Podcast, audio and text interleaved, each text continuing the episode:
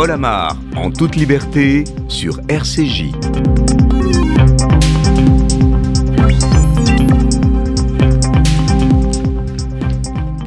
Bonjour, dimanche, les présidents français et israéliens seront côte à côte à Toulouse et se recueilleront en mémoire des victimes de l'école aux Torah, trois enfants juifs et leur enseignant abattus à bout portant par un monstre islamiste. Dix ans plus tard, Sharon nous racontera cette tragédie, récit poignant, enregistré ce matin. Elle se trouvait le 19 mars 2012 dans cette école. Dix ans plus tard, la même question revient, lancinante. Ce drame aurait-il pu être évité? Et la même réponse revient, accablante. Oui, le tueur avait été repéré. Le même sentiment réapparaît ainsi lors de chaque attentat islamiste, les tours de New York, le Bataclan, Charlie Hebdo, l'hypercacher, les assassinats d'enseignants, de prêtres, de policiers. Sentiment d'impuissance face à l'horreur. Alors à défaut de pouvoir prévenir, empêcher, à défaut de pouvoir agir à temps, on réagit. Comment? Par le recueillement, précisément. La fameuse minute de silence qui renvoie au silence des morts. Cette minute de silence, vaudra-t-elle aussi pour les victimes d'un autre terrorisme qui se déroule sous nos yeux Terrorisme de masse, décidé par un homme, Vladimir Poutine, qui ordonne depuis 22 jours maintenant à ses soldats de viser et d'abattre en Ukraine les civils, hommes, femmes, enfants confondus, passants, réfugiés, journalistes confondus. Dans un an, dans dix ans, ce peuple ukrainien décimé sous nos yeux aura-t-il droit à un mémorial, à un hommage? Oui, bien sûr. Pourquoi changer un rituel désormais immuable? La mort en direct, le recueillement en différé. Pourquoi une telle incapacité à agir en direct contre la terreur et une telle propension au souvenir en différé? Nous poserons la question à l'historien Jacques Rupnik et au journaliste Laurent Aubin. Mais nous nous demanderons également pourquoi en France, l'autocrate Vladimir Poutine, l'homme qui fait assassiner des femmes enceintes, bénéficie-t-il d'une telle bienveillance de la part de trois candidats à l'élection présidentielle? Marine Le Pen, Jean-Luc Mélenchon et surtout Éric Zemmour. Nous écouterons Judith Cohen-Solal et Jonathan Ayoun qui lui ont consacré un livre. Paul Amar, en toute liberté, sur RCJ.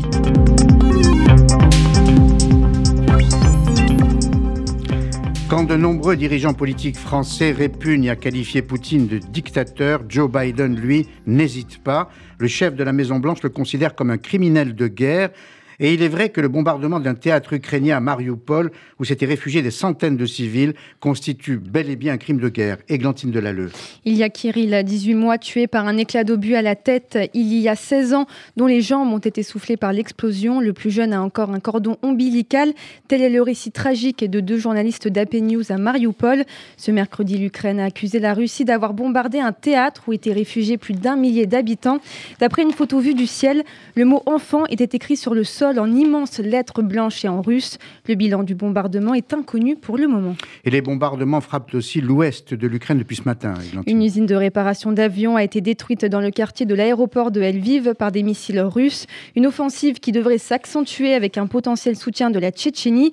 Le dirigeant de, ce pays, infidèle de Poutine, a assuré qu'un millier de volontaires tchétchènes étaient en route pour aller combattre en Ukraine.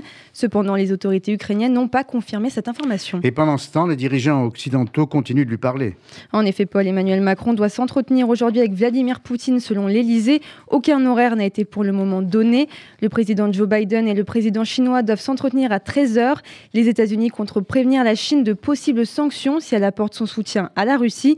Pour le moment, la Chine n'a pas demandé à Moscou de, de retirer ses troupes d'Ukraine, mais elle n'a pas non plus apporté un immense soutien. La Chine commencerait même à prendre ses distances avec Moscou, puisque la Russie a renoncé à tenir un vote au Conseil, de sécurité sur une résolution liée à la guerre en Ukraine, faute de soutien de ses plus proches alliés. Merci euh, Églantine. Nous allons retrouver euh, en direct notre premier invité, Jacques Rupnik. Bonjour. Bonjour. Merci, heureux de vous retrouver sur l'antenne de RCJ.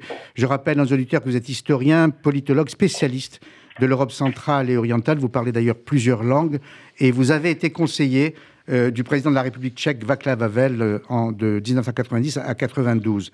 Euh, Joe Biden a employé l'expression criminel de guerre. Est-ce que vous retenez cette qualification, Jacques Rupnik bah, je retiens surtout que ce soit un président, le président des États-Unis, qui l'emploie, parce que quand c'est employé par des observateurs, des intellectuels, euh, euh, ou même des juristes, euh, ça n'a pas le même poids. Là, c'est véritablement voilà, un, acte politique évidemment, mais un acte politique qui engage, parce que si on dit qu'il s'agit de crimes de guerre, évidemment, la question suivante, c'est qu'est-ce que vous faites face aux crimes qui sont commis. Et, voilà, donc tout le débat ensuite sur la riposte possible euh, euh, est ouvert. Et question euh, extrêmement pertinente, puisque on savait déjà qu'il était criminel de guerre. Grozny, en Tchétchénie, où il avait rasé la ville, Alep, en Syrie, où il avait fait tuer des, des milliers des milliers de civils. Pour autant, l'Occident n'avait rien fait. Donc on peut imaginer la suite et surtout la redouter, c'est-à-dire l'impunité.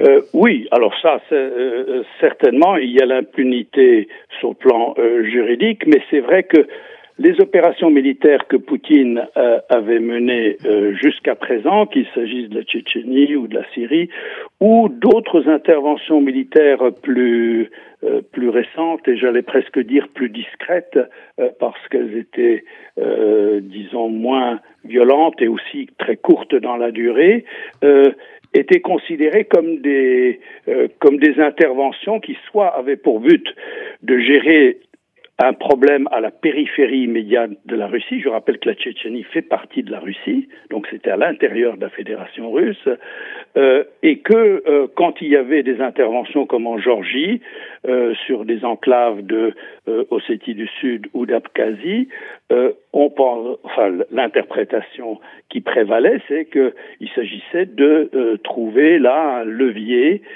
pour faire pression sur le régime en place. Là, on a quelque chose d'une autre ampleur. Euh, pas seulement par la taille du pays qui est l'Ukraine euh, et sa population, euh, mais aussi par le par le type d'opération militaire qui est engagée. Il s'agit d'une occupation complète d'un pays grand comme la France. Tout à fait. Et donc là, on voit que comme ça n'avance pas euh, euh, comme l'avait prévu euh, Poutine et sans doute l'état-major de l'armée, eh bien maintenant on a recours à des moyens de plus en plus disons brutaux et, les bombardements, qu'il s'agisse de, de l'hôpital ou d'autres objectifs qui sont des, des habitations civiles, euh, ça, ça a pour but de semer la peur, de, de, de, provoquer la fuite. Et évidemment, bon, ensuite, on est, on peut dire, mais c'est des crimes de guerre, il faudra les juger. Mais dans l'immédiat, la question qui est posée, que peut-on faire face à cela? Euh, et, voilà. oui. Et alors, justement, compte tenu de l'évolution du conflit tel que vous la décrivez, est-ce que les mesures sanctions prises par l'Europe et l'Occident sont euh, euh à la hauteur de cette violence infligée par Poutine au peuple ukrainien? Au jour d'aujourd'hui. Au jour d'aujourd'hui. Au jour d'aujourd'hui, ça devient difficilement tenable parce que jusqu'à maintenant, évidemment, l'argument qui prévalait, les pays européens, l'OTAN, y compris les États-Unis, le président américain l'a répété au moins trois fois, nous ne sommes pas partis au conflit, nous ne sommes pas engagés dans une guerre avec la Russie. Néanmoins, euh, l'Ukraine est agressée, nous lui fournissons des moyens de se défendre. Et ces moyens peuvent être, euh, bien sûr, humanitaires, mais ils sont aussi militaires. Il y a un certain nombre d'armes qui ont été livrées, des, des, euh, des, des moyens de, disons, anti de, de, lutte antiaérienne, des, missiles, les fameux Javelin et les Stinger, et qui d'ailleurs ont montré une remarquable efficacité. Par contre, dans la phase actuelle, évidemment, euh, je, crois que la pression sera de plus en plus forte pour dire, pour répondre à l'appel des Ukrainiens qui demandent une zone d'exclusion aérienne. Jusqu'à maintenant, ce, genre de, euh, de proposition était écarté. Euh, pour une raison importante, c'est pas c'est pas seulement un manque de détermination ou de volonté, c'est que une entrée en conflit direct avec l'aviation russe sur euh, dans le ciel euh, ukrainien bah, provoque des risques euh, avec la menace nucléaire. Poutine l'a clairement formulé, il l'a redit sous une autre forme dans son dernier discours avant-hier, qui est un discours ahurissant, qui est un discours ahurissant de violence, de menace, car derrière la le mépris qu'il affiche pour les Ukrainiens, qui, qui, qui, ne seraient que des Russes qui s'ignorent, il y a la haine de l'Occident, qui est considéré comme responsable de tout. Et donc la menace contre l'Ukraine est une menace contre l'Occident. Et, donc là, il faut... Voilà. voilà. et ça n'est pas... Et, et j'allais juste dire, moins les opérations militaires se déroulent comme il l'avait prévu, plus il se sent acculé et plus les risques sont grands. Et vous avez, vous avez raison de le dire, Jacques Rupnik, parce qu'il y a une sorte de, de, fuite en avant chez Poutine qui est extrêmement inquiétante. J'observe que dimanche dernier, euh, son armée a pilonné un centre d'entraînement ukrainien qui se trouve à 20 km à peine de la frontière euh, polonaise et où se trouvaient des instructeurs américains euh, euh, et canadiens. Il y a eu d'ailleurs plusieurs euh, victimes, des morts et des blessés, comme s'il s'agissait d'une provocation terrible destinée à faire réagir l'Occident. Oui, fort heureusement, ces, militaires canadiens et américains ne se trouvaient pas sur place. Il ce jour-là, non ce jour-là, ukrainien, mais effectivement, c'était un centre de formation euh, voilà, le soutien de l'OTAN.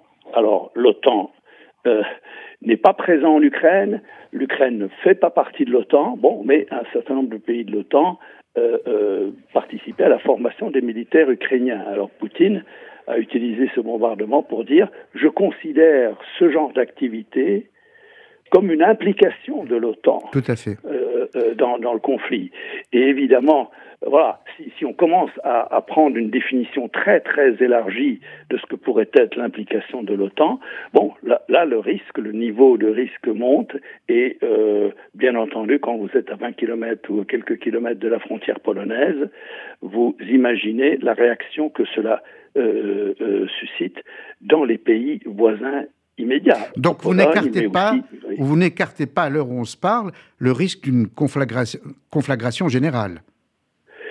Ou vous l'excluez totalement Bon, je, je, je, je n'ose pas, je n'ose pas imaginer la folie parce que pour, euh, disons, pour euh, euh, s'impliquer avec l'arme nucléaire, là, il ne s'agit pas de la décision d'un homme seul. Y compris en Russie, j'espère. Y compris, je, oui, c'est en Russie. Je, je parle de la Russie. Et donc là, c'est vrai, c'est vrai, c'est vrai aux États-Unis ou en France, en France c'est vrai, c'est vrai en Russie. Ah, d'accord. Là, vous, nous il y a là, il, y a, il y a là trois, il y a, il y a au moins trois protagonistes qui doivent, qui sont impliqués, concernés, et on, on, on, on, imagine quand même qu'à un moment donné, euh, du côté militaire, euh, euh, on ne veut pas admettre un échec en Ukraine, ça c'est vrai, mais euh, on, va réfléchir à trois fois avant de, avant de se lancer dans une, dans une folie, euh, dans une folie pareille et dans une folie destructrice, mais qui serait destructrice alors à ce moment-là pour et pour les pays euh, concernés, attaqués, mais, mais pour la Russie elle-même, bien entendu. Donc là, je pense que là, euh, là, on a, là, on entre dans, la, dans le domaine de la, de la psychologie de Vladimir Poutine. Je ne suis pas qualifié pour en parler, mais je pense quand même que les militaires, eux, au moins, ont euh, réfléchi à la question. Mais on est dans une situation qui, à bien des égards, est plus dangereuse que ce que nous avions connu pendant la guerre froide pendant la guerre froide, oui, il y avait la dissuasion nucléaire des deux côtés, hmm. mais effectivement, elle a très bien fonctionné comme dissuasion. Tout à fait. Euh, euh, Et là, elle n'a pas fonctionné, elle n'a pas empêché l'invasion de l'Ukraine.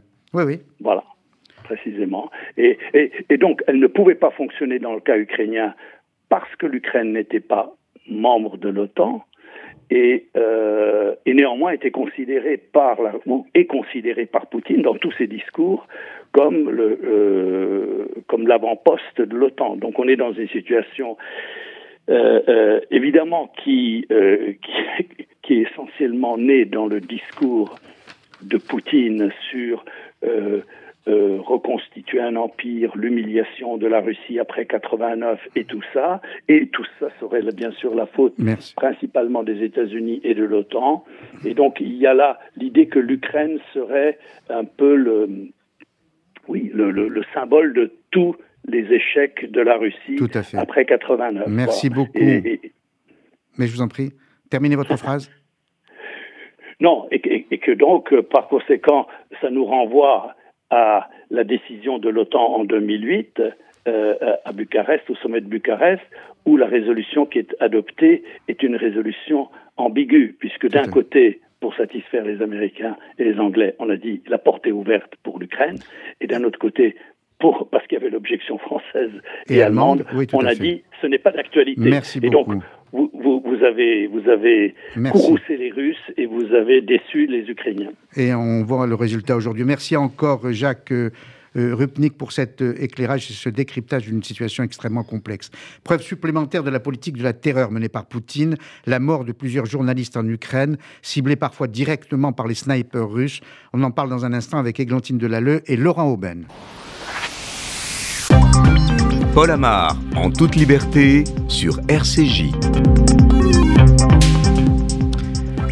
Pierre Zakrevski, Alexandra Koufinova, Brent Renault, Evgeny Sakoun, Victor Doudar, morts pour avoir voulu informer, tués en Ukraine par l'armée de Poutine. Il ne fait pas bon être journaliste aux yeux de Poutine, ce tueur en costume cravate. Églantine Delalleux. Raconté en risquant sa vie, au moins cinq journalistes ont été tués depuis le début de la guerre en Ukraine. En début de semaine, Pierre Zakrevski, 55 ans, et Alexandra Koufinova, 24 ans, deux journalistes de Fox News ont été tués près de Kiev alors qu'ils circulaient en voiture. Dimanche, c'est un journaliste américain indépendant de 50 ans, Brent Renault, qui est décédé après avoir reçu une balle à Irpin, à quelques kilomètres de la capitale ukrainienne. Et des journalistes ukrainiens ont également été tués. Evgeny Sakoun et Victor Douda ont péri respectivement dans le bombardement de la tour de télévision à Kiev et lors de combats. Récemment, une équipe de la chaîne de télévision britannique Sky News a été attaquée alors qu'elle se trouvait dans une voiture. Whoa!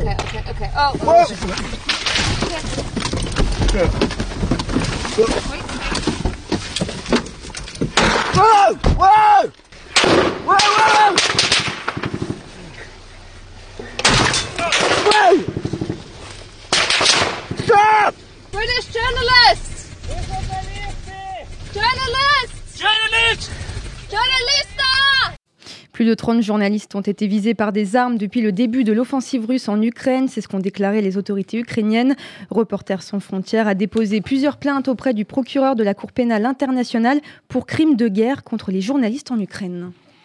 Merci Eglantine. Bonjour euh, Laurent Aubin. Merci d'être là. Merci Paul euh, pour l'invitation. Avec nous euh, sur RCJ. Bon, les téléspectateurs de TF1 vous connaissent très bien. On vous voit très très souvent. Vous êtes rédacteur en chef, mais vous avez sillonné le monde. C'est terrible ce que vient d'entendre, ce qu'Églantine vient de nous faire entendre, ce, ces crépitements, la mort en direct. Oui, mais j'ai pas de mots parce que euh, on, est, on essaye de se préparer à ce genre d'événement parce que c'est toujours possible. Mais euh, voilà, ça prévient pas, on ne sait pas d'où ça vient, on ne sait pas qui tire, on ne sait pas pourquoi, on ne sait pas comment, on ne sait rien. On est pris au dépourvu, on se retrouve comme n'importe quel euh, j'allais dire, soldats militaires sur le terrain. Est-ce que vous avez le sentiment que nos, confrères et consoeurs sont, visés parce qu'ils sont journalistes? J'en sais, rien. sais rien. Je peux pas. Je, le Brent Renault, quand même, c'est une balle dans le cou là. Euh. Je, franchement, j'ai aucune aucune information. La seule chose que je sais, c'est que on essaie de se distinguer. On a des, véhicules marqués TV, télévision, presse. Euh, on a des gilets pare-balles, on les voit partout marqués presse. On n'a pas la même couleur de gilet pare-balles que les militaires. On essaie d'être euh, euh, d'une autre couleur pour se distinguer, pour pas se mêler aux, populations combattantes. Mais mm. alors, Laurent, on a couvert, vous et moi, des, énormément de guerres. Le, justement, le sigle presse, ça a toujours été un bouclier. Bah, ça comme, plus. Comme, comme, un gilet par balle. C'est pire que ça, c'est que c'est la cible. Ça attire. Ça attire. ça attire. Ça attire. C'est devenu, on est devenu une cible comme, comme n'importe qui. Comme on est sur le, sur, le, sur le terrain, on est sur le champ de bataille. Et euh, ben, rappelez-vous Sarajevo, hein, c'est vieux, 94, 95. Euh, il y avait des snipers, des gens qui passaient, qui essayaient de passer d'une rue à une autre, etc. Ça tirait. Euh, mais alors journaliste, pas journaliste, tout le monde Bucarest, était. Pareil, voilà, Roumanie. Bucarest, pareil. voilà. Donc et puis et puis je parle même pas des enlèvements de journalistes et des. rappelez-vous Daniel Pearl, plein plein de choses comme ça. Alors vous étiez vous en Ukraine au, moment de l'annexion de la Crimée? Ouais. Non, j'étais sur le Donbass. Dans le Donbass. Dans, le Donbass, Ouais. c'était l'Ukraine, hein, c'est toujours l'Ukraine. C'est toujours, c'est toujours l'Ukraine. Administrativement, euh, je me rappelle, je me rappelle avoir fait un, petit reportage un peu, un peu clin d'œil à l'époque sur le. Euh, ça a basculé très rapidement. Les, les, gens qui fabriquaient les cartes en, Ukraine ont rayé, euh, ont rayé la Crimée et le Donbass et ont mis un secteur No Man's Land, enfin je ne sais plus comment ça s'appelait, mais ils, ont vite, ils ont vite gommé cette partie de, de l'Ukraine. Ils étaient sans doute pro-russes. Je, dois dire que votre prudence est tout à votre honneur, puisque vous n'avez pas encore les preuves. Donc vous, c'est les faits. Et un journaliste doit s'appuyer sur les mmh. faits pour euh, faire un constat et une analyse. Euh, mais tout de même, il y a le parquet antiterroriste français qui a porté plainte hein, pour crime contre l'humanité et à la suite de la mort de, de Zarfreski, qui est franco-hollandais, hein, qui était. Ouais, ouais. Voilà. Donc, donc là, il y, a un indice. Il y a, des indices. De toute façon, je pense que du moment où il y a un Français qui est touché, qui est mort, qui est mort, euh, il y, a une enquête. Mmh. Donc, encore une fois, on est, on est, des cibles comme tout le monde et on a une grosse cible marquée presse. Voilà. Euh, voilà. alors, on est J'ai dit que vous étiez en Ukraine en, 2014. Vous êtes allé aussi en, Russie et on sait que Poutine euh, a fait taire, au sens littéral du terme, mhm. à la fois des opposants mais aussi des journalistes. Euh, donc il y a quand même une, une, habitude, une très mauvaise habitude prise par Poutine à l'égard de ceux qui. Je ne sais pas si c'est une habitude. Je pense que c'est dans, ce, dans ses gènes. N'oubliez pas que ce monsieur était officier du KGB, qu'il a œuvré pour un pays qui s'appelait l'Union soviétique, où on n'avait pas le droit de, parler, pas le droit de s'exprimer. Il a laissé peut-être il a peut-être donné l'impression pendant quelques années que sur, plein de points, hein, pas seulement forcément sur la liberté de la presse, mais sur plein de points, il a peut-être donné l'impression qu'il allait se normaliser, si on peut utiliser, s'occidentaliser. Et puis non, euh, il a repris ses bonnes habitudes. Il a muselé la presse, il muselle euh, il contrôle, euh, il contrôle tout. Voilà, mhm. point barre. C'est pas la peine de s'étaler. Il contrôle tout, comme tout était contrôlé du temps de l'URSS. Et d'ailleurs, on, le devine. Moi, je regarde beaucoup vos, journaux et j'écoute, par exemple, attentivement vos journées sur le terrain font un travail absolument remarquable. J'écoute la, journaliste qui est aussi remarquable, mais, qui suit le conflit côté Donbass russe, russophone. Et je vois, euh, si on devait faire l'exégèse de ces papiers, la prudence qui est la sienne euh, pour éviter toute mesure de retorsion ou même pire. Oui, mais il y a, Et encore, je pense qu'elle a, elle a, plus facile, sa partie est plus facile que notre envoyé spécial à Moscou aujourd'hui. Il n'a pas le droit de dire certains mots, il n'a pas le droit d'aller dans certaines directions, il n'a pas le droit d'évoquer certaines situations. Alors qu'il est en ville, alors qu'il n'y a pas de balles, alors qu'on ne tire pas il n'a pas le droit de. Donc, les, on, est extrêmement prudent là-dessus. Euh, il ne fait, pas de, il fait pas de sujet sur. Le mot guerre n'existe pas. Donc, euh, voilà, euh, on va voir ce qui va advenir de la journaliste russe qui est intervenue. Elle a, été, elle a été libérée, mais elle risque d'être arrêtée. Elle, est, elle, est, partie se cacher quelque part en Russie. Exactement. exactement. Donc, les grandes entreprises occidentales qui ont fermé leurs portes en Russie, par mesure de rétorsion, bon, voilà, parce qu'elles ne veulent plus commercer d'une situation, les journalistes occidentaux, eux, reste. Enfin, ça dépend des, des, médias. Il y a des médias qui ont fermé, mais par exemple TF1, vous, vous décidez de rester quand même. Nous, on reste d'une manière, euh, comment dirais-je, euh, posée. On fait attention à ce qu'on fait, à ce qu'on dit, comment on le fait, comment on le traite, pour pas provoquer et pas risquer d'avoir un correspondant embarqué pour 15 ans de prison. Euh, mais les journalistes doivent être là où ça se passe. Ça se passe aussi à Moscou. Et on n'est pas à l'abri d'une surprise à Moscou. Il peut, se passer n'importe quoi aujourd'hui à Moscou. Donc il faut y être. Oui, oui. Tout simplement. Et vous ne demandez pas à vos journalistes qui sont euh, en Ukraine de rentrer. Ils restent. Non. Bravo. Bravo. Non, on l'a fait, on l'a fait euh, sur l'Irak, on l'a fait. Euh, on est prudent, on s'organise, on ne fait pas n'importe quoi, on est équipé, on essaie de se protéger au mieux, d'avoir des, on a des consignes de sécurité. voilà, on essaie de faire tout ça au mieux. Merci beaucoup. Euh, Laurent Ben, et bon courage à vous et à, vos confrères et consoeurs qui sont euh, sur le terrain. Merci encore. Et l'on retrouve, euh, d'habitude c'est à, la fin de l'émission, mais j'ai préféré intégrer la séquence Grimbe à ce moment-là, puisqu'on parle de l'Ukraine. Et évidemment, ça a une cohérence. Bonjour Grimbe. Bonjour Paul. Et ça a une cohérence parce que vous allez nous décrire le dessin que vous proposez pour RCJ, que vous pouvez évidemment découvrir sur les réseaux sociaux. Allez-y. Euh, oui, bah, euh, comme vous l'avez dit, le dessin d'aujourd'hui, c'est encore, euh, c'est encore l'Ukraine. Et il, est, il est assez simple. Il a simplement pour titre Ukraine, du biberon au front. Et on voit une femme qui tient son bébé dans ses bras dans un moment de grande tendresse, mais au lieu de lui donner le biberon, elle lui tend une, une Kalachnikov. Les deux sourient comme si ce moment familial était tout à fait naturel. Voilà, et c'est terrible parce que c'est le, moi, j'ai connu les enfants soldats euh, au Vietnam et au Cambodge quand je couvrais les guerres là-bas. Et il peut y avoir des bébés soldats à lire votre dessin, mais à supposer et à espérer que ce bébé survive. Parce bah que quand on écoute Églantine Delalleux nous raconter ce qui se passe à Mariupol, où mm. Églantine nous a révélé tout à l'heure que euh, le cordon n'avait même pas été coupé pour un bébé victime, c'est absolument terrifiant. mm. il, il se trouvait dans le théâtre de Mariupol bombardé par les Russes. Et puis même pour ceux qui vivent, c'est une, c'est une enfance volée, c'est des repères volés, une légèreté volée, et puis euh, des adolescents de 18 ans qui, se, au lieu de se demander ce qu'ils vont faire cet été ou ce qu'ils vont faire comme travail plus tard, euh, se retrouvent avec euh, des armes entre les mains pour hmm. défendre leur pays. c'est une génération sacrifiée encore à cause du délire d'un homme. Clairement, clairement. Merci beaucoup, Grimbe, pour ce dessin toujours aussi pertinent et, et bon courage à vous. Euh, bonjour, merci. Bonjour Judith Cohen-Solal. Bonjour Paul. Bonjour Jonathan Ayoun. Bonjour. Je pourrais dire euh, Corinne Cohen-Solal et Alain Ayoun, non Ça ferait plaisir à un monsieur.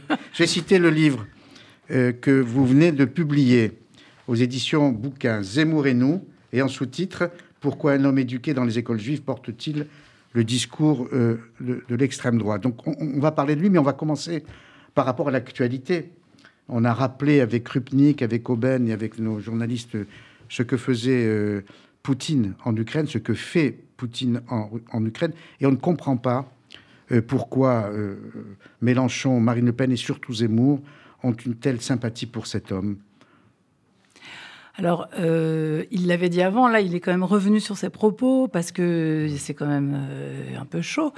Euh, là, lors du débat, enfin le débat, le non-débat avec les candidats par rapport à l'Ukraine, lui, ce qu'il voulait, c'est être le Poutine français. Et il l'a dit, il nous faudrait un Poutine en France. Ah, si l'on avait un Poutine français, tout à voilà. fait. Tout à fait. Et pour lui, c'est l'ordre, c'est l'homme de la situation, c'est celui surtout qui va réunir euh, une population euh, et le nationaliste. Donc pour Zemmour, qui veut que la France retrouve, euh, enfin selon ses dires, hein, n'est-ce pas, le faste qu'elle aurait perdu, quelqu'un qui va jusqu'à reprendre des territoires pour faire du peuple russe un ensemble, bon bah évidemment mmh. ça le fait rêver. Oui, oui, il voyait en lui d'ailleurs, ou il voit en lui le, Hein, le, dernier des résistants politiquement corrects, quand on voit ce que fait Poutine pour résister au politiquement correct. Euh, bon, ça passe par le sang, mais il y a, une fascination d'ailleurs chez, ces Zemmour. Votre livre est, remarquable et vous allez en parler pour, pour euh, les hommes qui ne comprennent que le rapport de force. Ah, tout à fait. Euh, Ramadan, Dieudonné, euh, alors évidemment les penseurs d'extrême droite, Maurras, etc., et même Céline qui était un collabo notoire et un salopard, euh, il y a une fascination. Une fascination pour ceux qui prônent la haine, mais pas simplement la haine, et vous avez raison, ceux qui prônent l'appel au meurtre ou des actes criminels. Et euh, donc Poutine vient, vient l'illustrer actuellement, mais c'est vrai que quand il fait référence à Céline ou même à Maurras, qui appelait au meurtre de Léon Blum, c'est vrai qu'il a, il a, il a une fascination et un respect déplacé, mais un respect quand même pour ceux qui, comme lui, prônent euh, la brutalité. J'ai le souvenir d'une émission où, je l'avais reçu, mais à l'époque, il n'était pas du tout connoté extrême droite, où je, l'avais comparé à Céline, il ne m'avait pas laissé terminer ma phrase. Et il m'avait dit, c'est... Il, m'interrompt sur Céline, il me dit, c'est un grand compliment que vous me faites. J'avais ajouté le talent d'écriture en moins. Euh, et là, il n'avait pas du tout apprécié. Donc, il assumait déjà au début des années 2000, il y a très très, longtemps. Donc, il assumait cette, cette sympathie à l'égard de Céline et ces hommes-là d'extrême droite. Donc, il y, a une constante et une cohérence chez lui. Alors il y a une constante dans tous les cas. Que vous euh, décrivez fort bien. Oui, il y a une constante depuis longtemps qu'on trouve donc à partir de, déjà de ces romans qui sont très peu connus et où justement il met en avant euh, toute cette connivence. On peut rappeler par rapport à son goût là du sacrifice euh, des autres plus, plus que Lucien d'ailleurs, puisqu'il faut sacrifier une part de soi, son prénom, autre chose, qu'il a quand même eu des propos alors plus que limite sur les, les responsables d'attentats, puisqu'il a dit que oui, d'une certaine manière, il avait une forme d'admiration pour ceux qui étaient prêts à mourir pour leur cause. Tout à fait. Ce qui explique son admiration pour Ramadan, pour euh, absolument. Oui. Mais c'est pas sacrificiel pour autant, ce qui le concerne, parce que. Alors non, il demande aux autres de faire des, sacrifices, renoncer à une partie de soi. Mais par contre, lui, et c'est peut-être ce qu'on démontre un peu dans le, dans le livre, hein, c'est que lui, il veut pouvoir habiter toutes les places à la fois. Donc lui, il veut pas renoncer à rien, donc pas prêt à sacrifier une part de son identité, puisque parfois il dit que en fait il est un Français et puis juif par hasard, mais pour dire euh, un tout petit peu plus tard qu'il est tout à fait juif et qu'il assume cela, même pour donner des leçons. il est juif quand ça l'arrange, excusez-moi. Hein. Oui. Quand ça l'arrange. Oui, c'est ce que. Oui, oui euh, absolument lorsqu'il veut faire avoir un argument d'autorité sur un plateau, eh, eh bien, il sort cette identité-là. Donc, à la fois, il attaque, il a, il a contrefait dans son histoire, mais également il s'en sert pour se cacher derrière euh, lorsque il est mis devant ses contradictions. C'est ça, et c'est une forme de, de, grande lâcheté, parce que un homme qui ne s'appellerait pas Zemmour, qui s'appellerait Dupont, ou Durand qui proférerait de telles choses, mais il se ferait mais injurier, lynché par les médias et sanctionné par la, par la justice, ce qui a été le cas de Zemmour à plusieurs reprises. Donc c'est une forme de lâcheté de se servir de cette pseudo-identité juive comme d'un bouclier quand ça l'arrange. C'est plus qu'un bouclier, d'ailleurs, c'est quand même mis en avant, puisque pour l'extrême droite, euh, c'est grâce euh, quand même aux Juifs Zemmour qui a un certain plafond de verre qui, est, euh, qui, a sauté. Parce que, comme le dit Jean-Marie Le Pen, il dit la même chose que moi, mais comme lui, il est juif, il peut le dire. Hmm.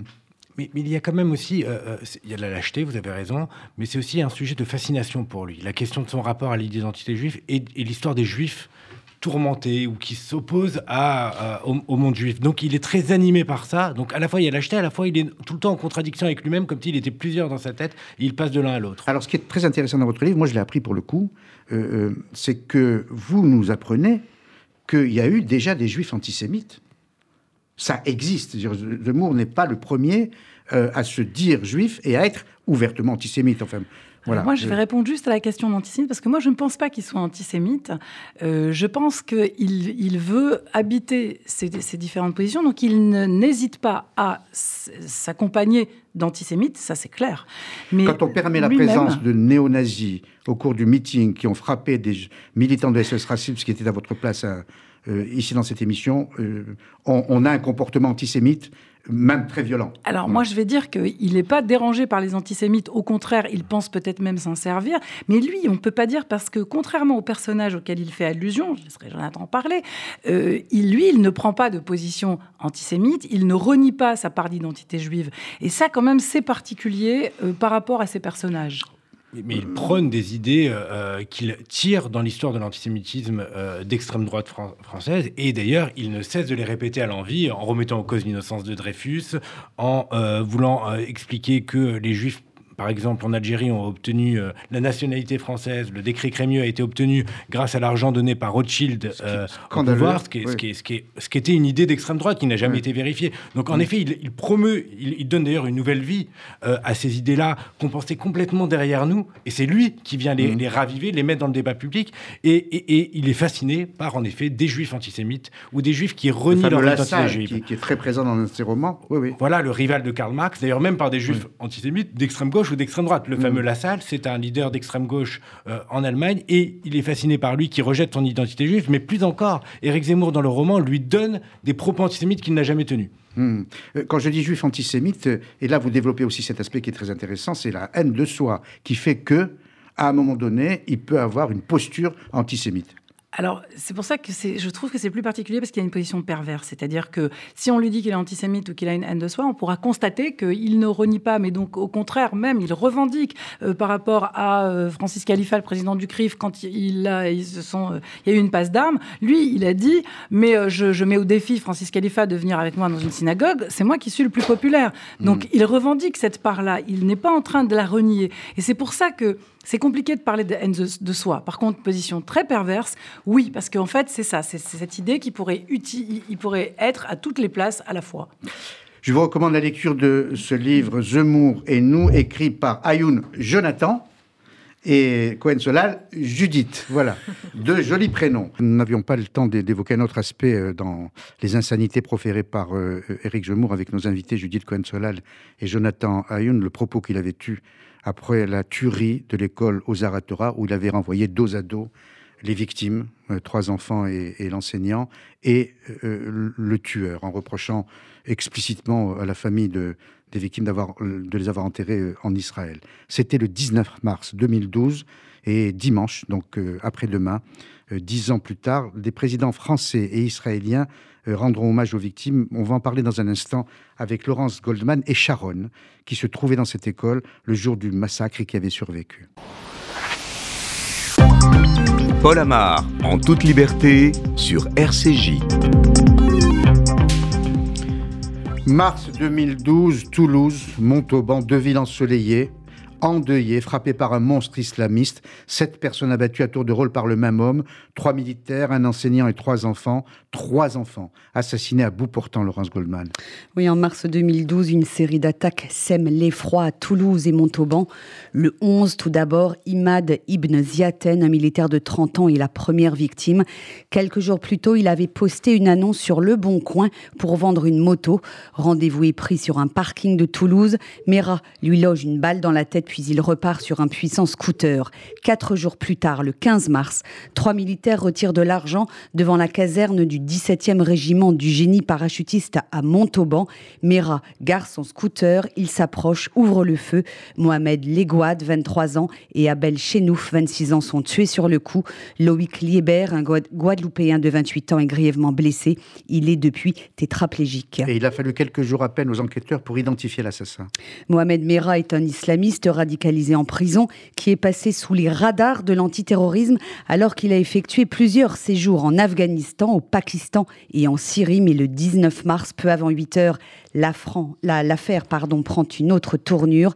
À bout portant, le djihadiste assassine deux enfants, Myriam Monsonego, 8 ans, et Gabriel Sandler, 3 ans, qui tentent de lui échapper dans la cour de récréation de l'école aux Aratora. Quelques secondes plus tôt, Arié Sandler, 6 ans, et son père Jonathan, 30 ans, succombent au bal du terroriste tous sont morts parce que juifs. Plusieurs centaines d'enquêteurs sont mobilisés pour l'identifier. Parmi les ordinateurs ayant cliqué sur la petite annonce d'Imad Ziaten, il remonte jusqu'à celui de la mère de Mera. Les soupçons se portent alors sur Abdelkader Mera, le frère du terroriste qui vit près de Toulouse. Surnommé Ben Laden dans le quartier des Izars où ils ont grandi, il est connu à la DGSI pour son appartenance à la mouvance salafiste. Et dans la nuit du 20 au 21 mars, les policiers lancent deux opérations. Kader Mera est interpellé, mais le raid se heurte à une résistance inattendue chez son frère, Mohamed. Retranché dans son appartement, il ouvre le feu à travers la porte, contraignant les policiers à se replier. Des négociateurs de la police parlementent avec le terroriste qui revendique les trois, les trois attentats au nom d'Al-Qaïda. Le siège durera 30 heures jusqu'à l'assaut au cours duquel il est abattu. Présenté comme son mentor, son frère aîné sera condamné à 30 ans de prison pour complicité d'assassinat. Et dimanche, RCJ sera très présente. Oui, les présidents français et israéliens Emmanuel Macron et Yitzhak Herzog assisteront à une journée de commémoration sur place à Toulouse et RCJ consacrera une émission spéciale à cette journée du souvenir. Ce sera dimanche en direct de 11h à midi. Merci Laurence. Euh, bonjour Sharon. Bonjour. Je vous remercie d'être là euh, avec nous. Euh, j'imagine la difficulté à devoir revenir sur ce drame, cette tragédie. Euh, difficulté pour vous surtout, qui étiez dans cette école le 19 mars 2012. Euh, difficulté pour moi aussi, je dois l'avouer, à évoquer euh, la mort d'enfants, d'enfants. Mais notre devoir, c'est de faire en sorte qu'il ne soit jamais oublié. Et je l'imagine, Sharon, vous, vous n'oublierez jamais. Oui, en effet, en effet. C'est un devoir de mémoire et qui ressurgit chaque année à l'approche de, cette date. Alors, je le disais, vous étiez euh, dans cette école le jour de cette euh, tragédie. Euh, vous aviez quel âge à l'époque, Sharon? J'avais 16 ans. Voilà. Et ayant lu le, livre de, Jonathan Chetrit, je, je sais que vous, vous deviez vous rendre d'ailleurs, parce que vous viviez chez les Monsonego, donc le, directeur hein, de, de, cette école aux Eratora, et vous deviez vous rendre euh, avec Myriam Monsonogo, sa fille, euh, avec elle à l'école, c'est ça? Oui, c'est ça. En fait, euh, chaque matin, je, partais avec avec sa maman et Myriam à l'école. On était on n'était pas très loin à pied, mais on y allait ensemble en voiture. Et exceptionnellement, ce matin-là, bah, sa maman a dû rester rester à la maison donc c'est son papa qui l'a emmené et bon, j'étais pas prête au même moment, donc euh, je, je l'ai rejoint à pied. Donc je suis pas partie avec elle euh, ce matin-là, mais je l'ai vue en, en arrivant à l'école euh, et je lui ai dit au revoir ce soir. avant, que, avant de rentrer dans la synagogue. Voilà. Et vous, quand vous arrivez à l'école, vous allez directement, ce qui est un rituel, j'imagine, directement à la synagogue pour prier. donc vous vous trouvez dans la synagogue et là, euh, j'ai appris que vous vous sentiez pas bien et vous vous êtes même mise à pleurer. Pourquoi? Je sais pas. Je pense que c'est. je me suis, je me suis toujours interrogée jusqu'à aujourd'hui sur ce sentiment, mais j'avais un, un mauvais sentiment en moi que j'ai encore du mal à expliquer. Et j'ai ouvert mon livre, je me suis assise et, et j'ai commencé à pleurer comme si il y avait quelque chose qui, qui n'allait pas. Bon, j'aurais jamais pu imaginer un, quelque chose d'une ampleur pareille, mhm. mais euh, mais c'est vrai que que je me sentais pas forcément euh, forcément bien ce matin-là. Voilà, donc comme un comme un mal-être, euh, mais sur le moment absolument inexplicable, pardon. Inexplicable. Et là, on est entre entre 7h30 du matin et, et 7h50. Et donc, quand vous vous trouvez cette, dans cette synagogue, euh, là, à ce moment-là, vous entendez des bruits. Que se passe-t-il? Bah, J'entends des bruits, euh, des bruits qu'on assimile euh, pour beaucoup d'élèves d'ailleurs à des à des pétards de Pourim, à des, bruits de, pétards, bruits que j'ai déjà encore entendus hier,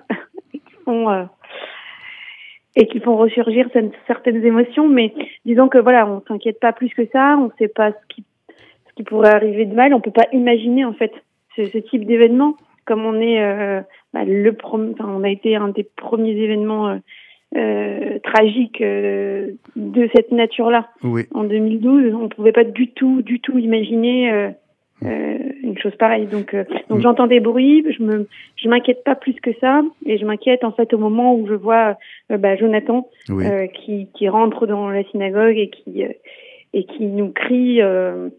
il y a, ça tire dans l'école, ça tire, ça tire, cachez-vous, ça tire. Donc jusque là, je comprends pas bien, je, je c'est un peu flou.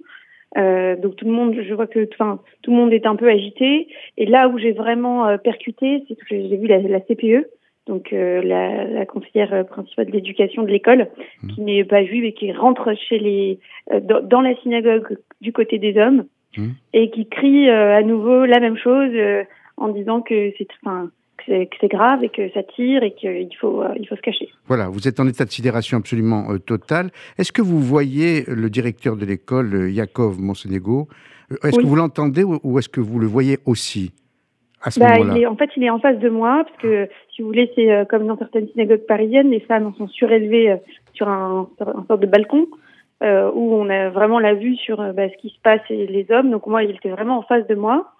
Et donc je vois en fait que Jonathan se dirige vers vers le, le Rave hmm. et lui dit euh, c'est très grave, enfin sans savoir forcément que c'était euh, sa fille, hein, mais euh, c'est très grave ce qui se passe. Euh, c'est peut-être le directeur de l'école, donc donc je le vois bah, s'agiter, euh, euh, parler fort en, en, hébreu, mais après je connais, je comprenais pas à ce moment-là tout ce qu'il pouvait dire. Hmm. Et et après je bah, je l'ai vu s'agiter jusqu'à que quelques minutes après, je le vois se retrouver euh, bah, nez à nez en face de, sa fille.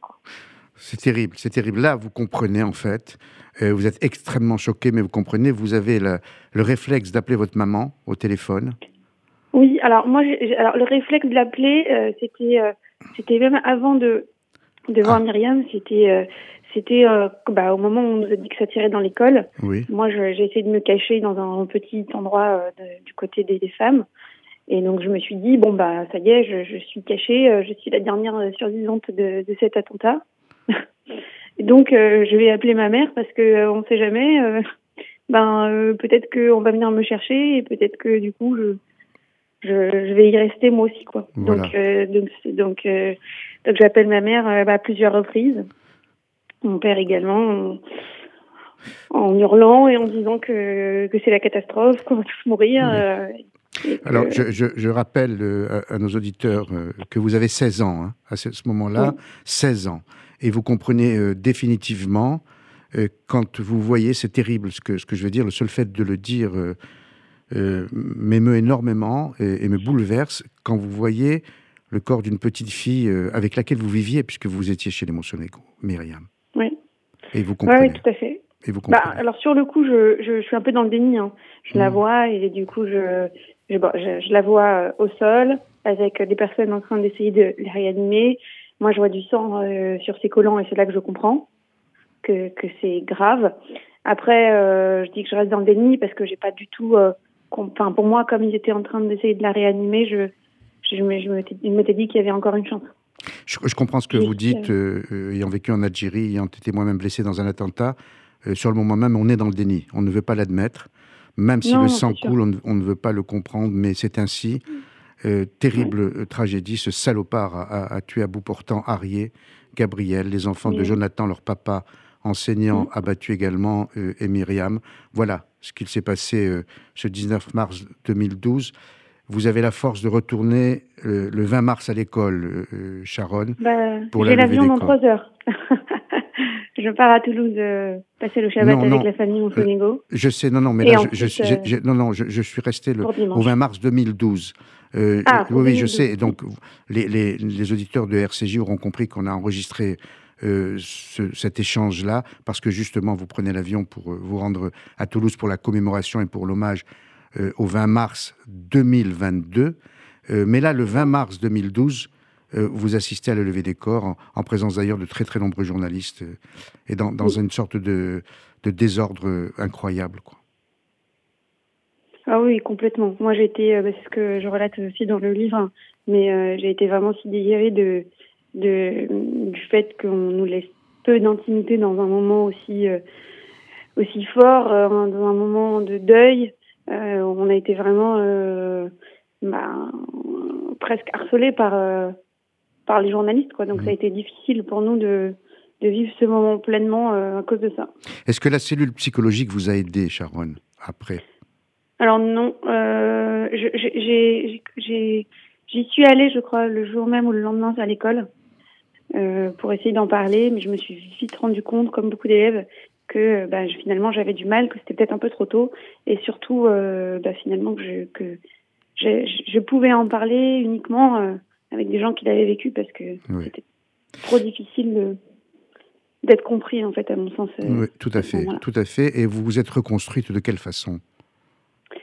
Alors moi en fait, du coup, je, le Ramon Sonego a demandé aux élèves de revenir à l'école et particulièrement pour ma part, avec deux autres élèves, nous a, il nous a demandé, il nous a demandé de, revenir euh, à la maison, donc chez lui, euh,